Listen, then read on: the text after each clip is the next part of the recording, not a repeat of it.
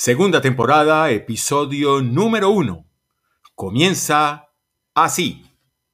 3, 2, 1, acción. Derecho en cinco minutos con el abogado Edgar Humberto Campos.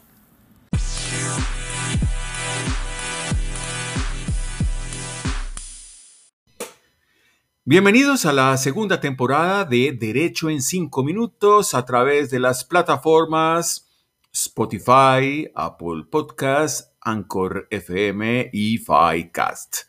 Soy Edgar Humberto Campos y desde Cali, Colombia, les doy la más cordial bienvenida a una nueva temporada de Derecho en 5 minutos, la cual esperamos, como la primera temporada, tenga muchísima aceptación de todos aquellos que nos escuchan aquí, allá, acullá.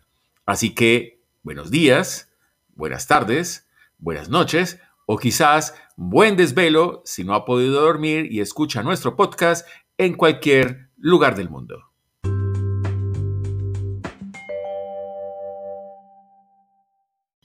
Como lo dijimos al terminar el último episodio del año 2023, eh, o mejor el penúltimo, porque el último episodio lo dedicamos a hablar un poco de cómo se había gestado este bonito eh, proyecto de Derecho en cinco minutos, pues en el 2024 eh, mm, empezaríamos haciendo mención un poco al derecho internacional privado. Pero este es un podcast que no está dirigido exclusivamente a abogados especializados o a estudiantes de derecho, sino al público en general. Y es por ello que en un idioma sencillo, claro, pretendemos entregar pues una información de valor eh, para el derecho. Y es por eso entonces que a partir de este eh, episodio número uno empezaremos a hablar acerca de aquellos procedimientos o aquellos trámites comunes en el derecho internacional privado y que en múltiples oportunidades los eh, connacionales, incluso los propios extranjeros, desconocen.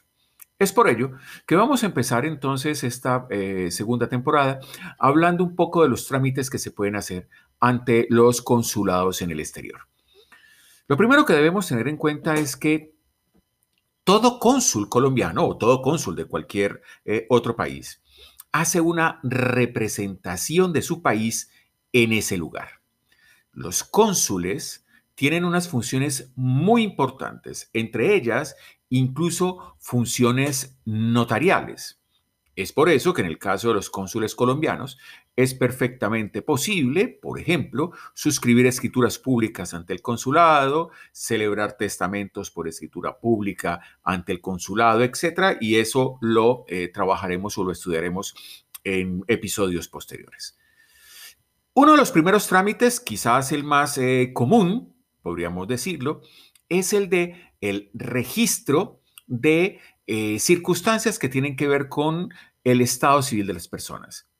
El registro civil de nacimiento, el registro civil de matrimonio o el registro de defunción.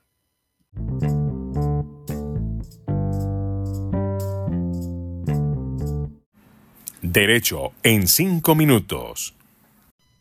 Uno de esos primeros trámites que eh, en algunas ocasiones genera, digamos, eh, perturbación o preocupación eh, para los colombianos es cómo inscribir el nacimiento de su hijo que ha ocurrido en el exterior. Y ese es un tema muy recurrente, habida cuenta que algunos connacionales le apuestan a que sus hijos nazcan en el exterior, bien sea por los beneficios que les da la otra eh, nacionalidad o simple y llanamente por un tema incluso hasta de moda. Eh, hay unos amiguitos de la familia, etcétera, que nacieron en tal país, pues yo quiero que mi hijo también nazca en ese lugar. Cuando estamos ante esta situación, eh, y teniendo en cuenta que Colombia plantea la posibilidad de optar por una doble nacionalidad, la inscripción del registro de nacimiento de ese bebé que ha nacido en el exterior se hace ante el consulado colombiano en esa ciudad.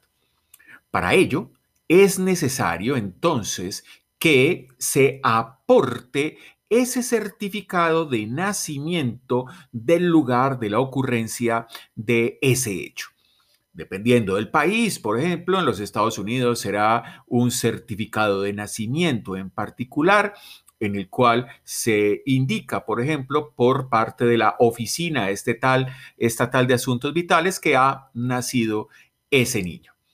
Debe identificarse los padres, si ambos son colombianos, pues van a aportar la cédula de ciudadanía original, además de aportar copias eh, de las mismas por separados y conocerse el eh, factor RH y el grupo sanguíneo de la persona a inscribir, porque recuerden que en los documentos de identificación colombianos, la cédula de ciudadanía, por ejemplo, aparece el grupo sanguíneo y el factor RH. El tema aquí mm, mm, importante es qué sucede si uno de los padres es extranjero. ¿Qué debe hacerse en este caso? O sea, no posee la nacionalidad colombiana.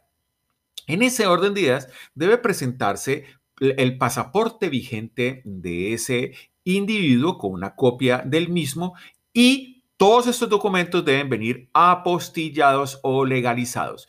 En siguientes episodios hablaremos de la diferencia de apostilla y legalización. Pero ¿qué sucede como en el caso de los Estados Unidos, en donde el certificado de nacimiento no cuenta con la firma del padre? Si ustedes miran, los certificados de nacimiento expedidos en Norteamérica dan cuenta del nacimiento del niño y del nombre de la mamá. ¿Qué se hace en esos casos? Esta es su cita semanal con el derecho. Derecho en cinco minutos. En estos casos, eh, cuando en el registro no se da cuenta del nombre del padre, pues no se puede hacer esa inscripción en el registro de nacimiento eh, colombiano, razón por la que será necesario que ese progenitor acuda ante el funcionario consular, por ejemplo, para que haga el reconocimiento del hijo. Pero otro aspecto que es importante tener en cuenta es cuál será el orden de los apellidos a la hora de registrar ese nacimiento. Eh, en Colombia, a partir del 4 de agosto del año 2021, eh, rige la ley 2129, la cual modificó el artículo 53 del decreto 1260 de 1970. Ese decreto establecía que primero se colocaban los apellidos del padre y luego los apellidos de la madre. En este orden de ideas, a partir del año 2021, en el registro civil de nacimiento se inscribirán como apellidos de ese bebé el primer apellido de la madre y el primer apellido del padre en el orden en que decidan ellos de común acuerdo. Pero ¿qué sucede si no existe ese acuerdo? Entonces, el funcionario encargado de llevar el registro civil pensemos, en este caso el cónsul colombiano en el exterior, resolverá el desacuerdo mediante sorteo, de conformidad con un procedimiento que ya ha establecido en, nuestro país la Registraduría Nacional del Estado Civil. Así las cosas, ese nacimiento, vuelvo y repito, va a generar, si es en el exterior, una vez inscrito en Colombia, que ese menor tenga todos los derechos de un connacional colombiano, entre ellos la expedición de su pasaporte nacional.